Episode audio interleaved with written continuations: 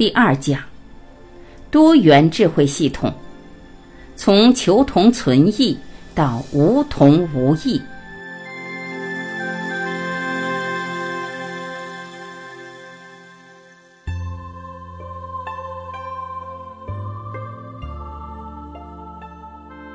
这一讲是在核心理论体系的基础上展开对多元智慧的综合性描述。这种描述并不是真理，它和所有的描述是平等的，但它有个特点，它借用的语境是我们整个人类世界到现在为止最普世的一个语境，即科学语境。它可以跟所有的智慧系统、宗教系统进行相互印证。它既可以连接佛家系统、道家系统、儒学系统、神学系统，也可以连接伊斯兰教系统以及现代西方的各种智慧与心灵系统。当每个系统都能被它连接的时候，它变成了连接所有智慧的一个纽带。它的本质可以让我们了解多元文化中的共性。第一步，我们叫做求同存异。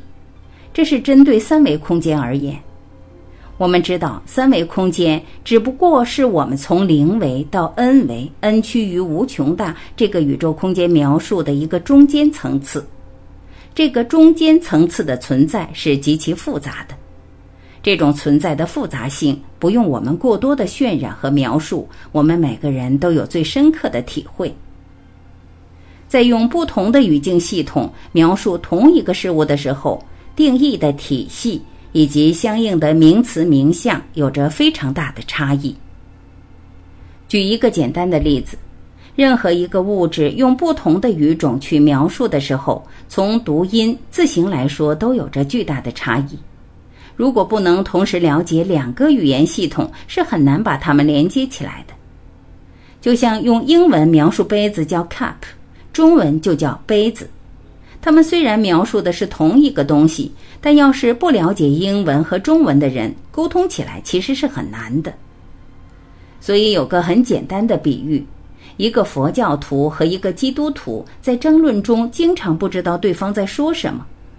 这就如同一个只会说汉语的人和一个只会说英语的人吵架，其实谁都不知道对方在说什么。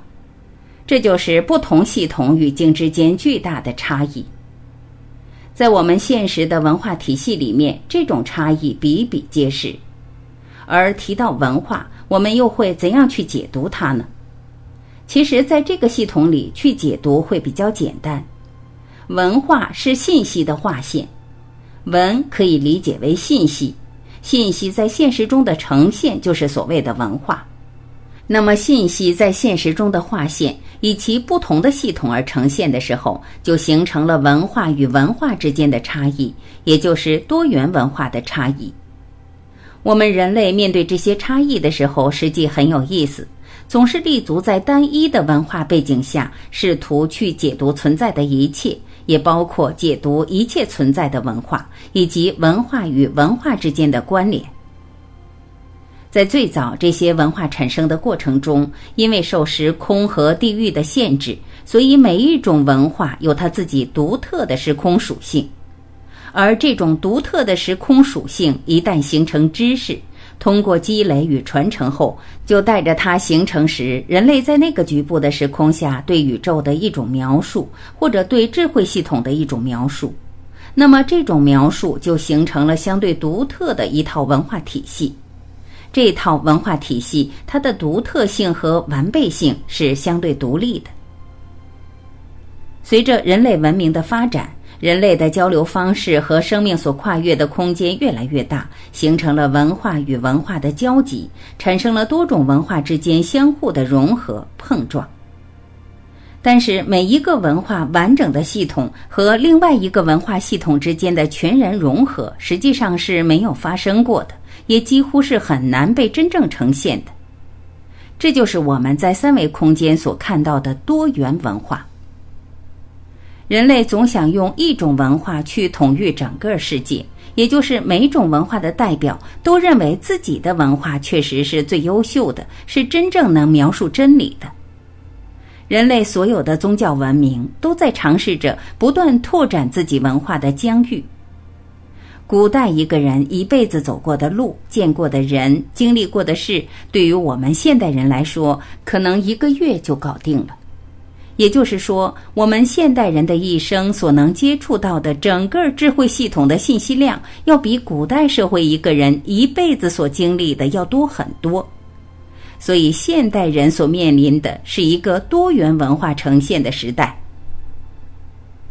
神学文化系统在古埃及与中东产生，佛学系统在印度产生，道家思想和儒家思想在中国产生。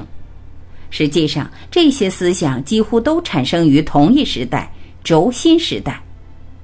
在这个时代同步产生的这些文化，因其地域特征，在当地得到了传承。随着人类文明的发展，这些文化之间以各种方式碰撞。交流博弈，走到今天就形成了世界上的几大宗教。在这个过程中，其实还有着无穷多的小的文化系统不断的产生和消亡。到了现在，人们在寻求真理的时候，会同时遇到用不同系统描述的真理，而每一个系统其实似乎都在告诉大家，真理只有一个。那既然真理只有一个，为什么我们不能把这些文化系统中跟真理相关的部分及其相同的部分结合起来呢？当然，随着现代科学文明与信息的发展，我们现在在网上直接就能搜索到几乎所有我们想知道的不同的文化系统。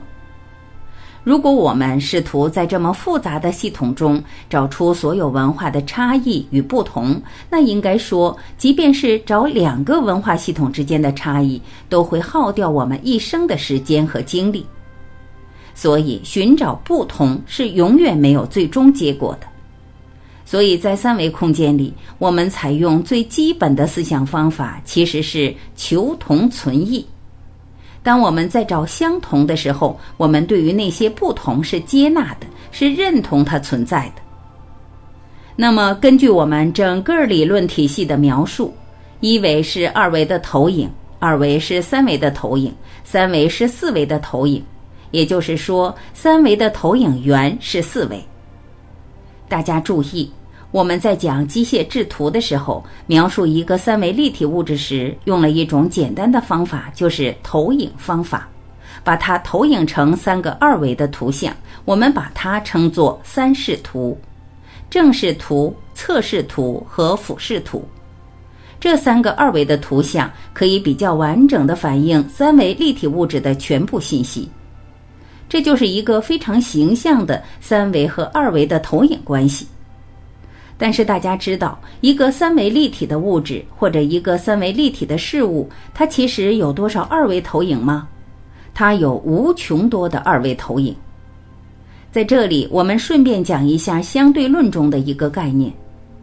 在相对论中有一个概念：当物体快速运动，随着运动速度不断的接近光速，在运动方向上，物体的长度会变短。这其实给了我们一个非常重要的启发，就是当我们在不同运动速度的三维空间里观察同一个物质，它的几何形状是不一样的。我们不妨做一个实验，拿一支笔，当我们转动这支笔的时候，看它在墙上的投影，我们会发现投影的长度是不同的。当这支笔平行于墙面的时候，我们看到的这个投影是最长的。当它垂直于墙面的时候，我们看到的投影是最短的。那么，借由这个概念，我们能够知道，二维是三维的投影。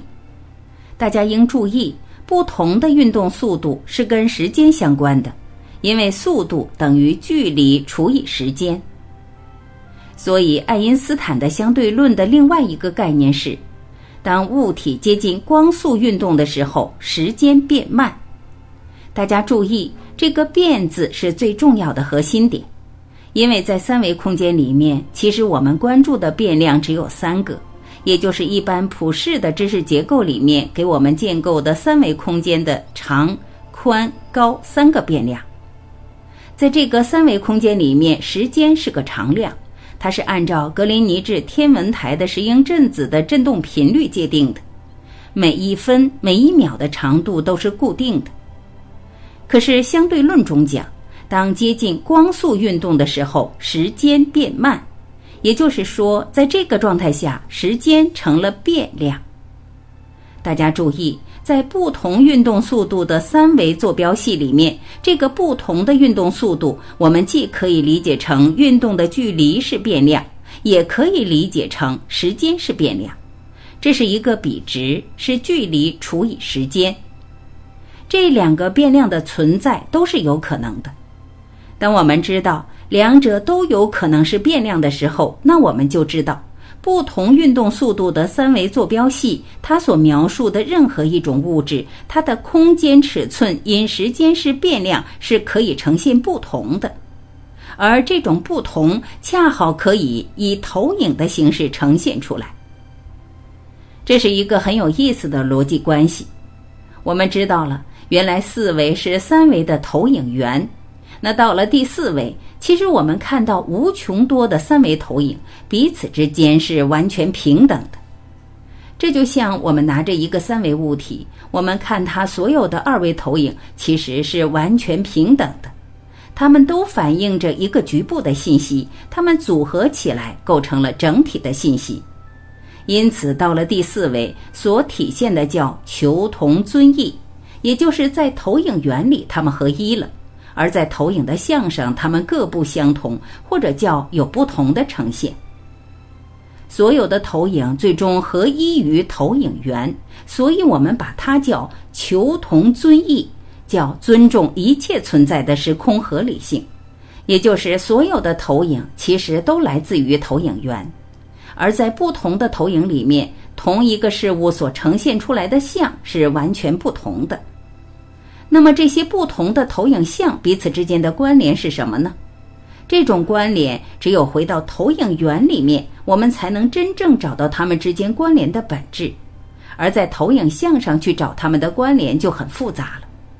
所以求同一定是在更高维度里面找到它们的同，尊异就是可以在不同的投影里面去尊重每一个投影中的呈现。那么，在投影原理，它们的关联可以通过不同的系统呈现在它们投影的像中。我们在复杂的投影像里去找它们之间的不同，其实没有任何意义，因为它们本来就是不同的。我们去找它们的不同，只能让我们在不同里面消耗掉我们的生命，把我们的注意力分散在独立的像和像的所呈现的复杂关系上。而只有进入投影源，我们才能看到所有投影像的所有逻辑关系在投影源里面的本质关联。大家注意，在投影像上，我们如果把它称之为关系的话，这种关系回馈到投影源，我们把它叫缘。这个缘就是缘分的缘。这样我们就能明白什么是缘。这个缘字是什么意思呢？我们常说这两个人有缘、随缘等等，缘到底是什么？我们用这个系统来描述它，就变得很简单。缘是投影原理的关系。我们现在身边的每个朋友，有很多我们过去不认识，没有机会交流，但是我们有缘，因为在投影原理本来就已经建构了一种关系，而我们今天的相遇就是缘分具足。在今天之前叫有缘无分，我们也就理解了佛教系统为什么对一切的事物不讲开始，不讲结束，只讲缘起，也就是一切实际上是因为投影源的信息而呈现的。因为到第四维，时间是变量，那时候在任何一个空间里面，包括三维空间里面的开始和结束都被超越了。当时间是变量的时候，其实已经不存在所谓的开始和结束，所谓的过去、现在和未来。这个时候，在描述这件事情什么时候开始、什么时候结束，在第四维空间已经没有意义了。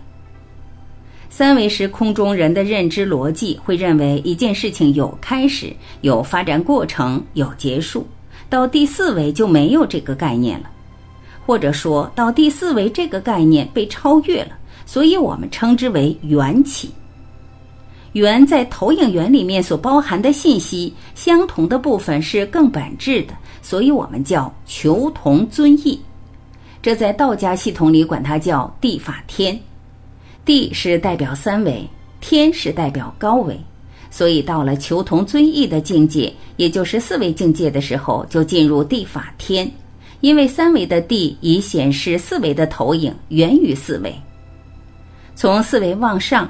五维、六维、七维，一直到 n 维，n 趋于无穷大，在这个过程中，实际进入了一个无限递增的空间状态。我们把它叫做归同了义。为什么这么说呢？也就是说到五维的时候，五维是四维的投影源，它归同所有的四维。同时站在五维的角度去看所有的四维，所有四维的信息一目了然，所以它叫归同了义。那六维呢？归同所有的五维，了然所有的五维，所以从四维往上，我们都可以用归同了义来进行描述。归同了义就是所谓的天法道。我们说比三维的宇宙更博大的空间是四维的。再大是五维，自由度再高是六维，一直不断的去描述的时候，我们发现天有不同的层次、不同的境界。三维的天、四维的天、五维的天、六维的天，天变成一个抽象的概念。随着维度的提升，天的境界在提升，所以叫天法道。因为它的方向是指向 n 维，n 趋于无穷大的，这就叫天法道。那么，当达到了 n 维 n 趋于无穷大的时候，一切都合一到 n 趋于无穷大的最高境界。大家注意，到那个境界的时候是合一的，全然合一的，在那个状态里面，所有的分别都不存在，所以它叫无同无异。n 趋于无穷大的时候，进入一切的投影源在内的本源境界，我们把它称之为。道法自然，那是最高境界。在这个境界里面，它符合佛教对佛的描述“无上正等正觉”，它同样也符合对道的描述“无极无时不在，无时不有”，同时也符合对神的描述，它是唯一的，因为在那个境界中全然合一，它又是一切的主宰，它是一切的投影源。所以，我们说的多元文化系统、智慧系统，在 n 为 n 趋于无穷大这个概念下，它们合一了，它们统一起来了。当然，人在不同的系统里，会用不同的形象化的概念描述他们不同层次的能量状态。但是，所有智慧系统在描述到最高境界的时候，都超越了形象，都不是以一个有形有相的东西来描述的。如果我们真正理解到这个层面的时候，才会明白，为什么释迦牟尼佛说：“谁说我讲的是佛，谁就是谤佛。”和若以音声色相见如来，世人行邪道，也就理解了神学系统里，特别是基督教系统讲上帝的唯一属性，而不让人执着在中间任何层次的能量呈现上，也就是所谓的不拜偶像。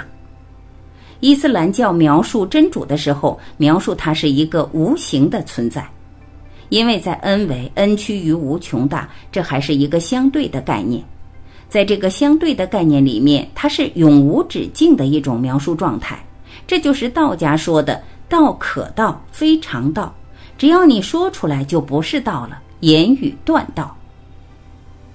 我们今天借这个逻辑，也只是在描述它而已。这个逻辑体系不是真理，它不过是对真理的一种描述而已。但是借由这个描述，我们看到了不同宗教系统、不同智慧系统描述他们时的共性。我们现实的存在和最高智慧境界的关联可以进行相互的印证。虽然空间分解层次的方式不同，但分解的内涵本质是没有区别的。这就相当于切蛋糕，可以横着切，也可以竖着切，可以斜着切，也可以转着圈切。切的方法有无穷多种，你下刀的密度有无穷多种可能，但是切的蛋糕的本质并没有变。当我们看到它们本质的相同之处时，再去理解这些分解的方式方法，我们就会尊重每一种解读方法，因为每一种解读方法都有它的意义，而它们之间本质的关联已经不是方法的差异，是真正所描述的内涵，是它们之间的共性。这一讲的内容也是高度概括的内容，在后面会逐步展开。因为每个系统都是很丰盛的，在系统之间，我们用逻辑体系梳理一下，能帮助我们去发现系统之间的共性和它们之间的差异。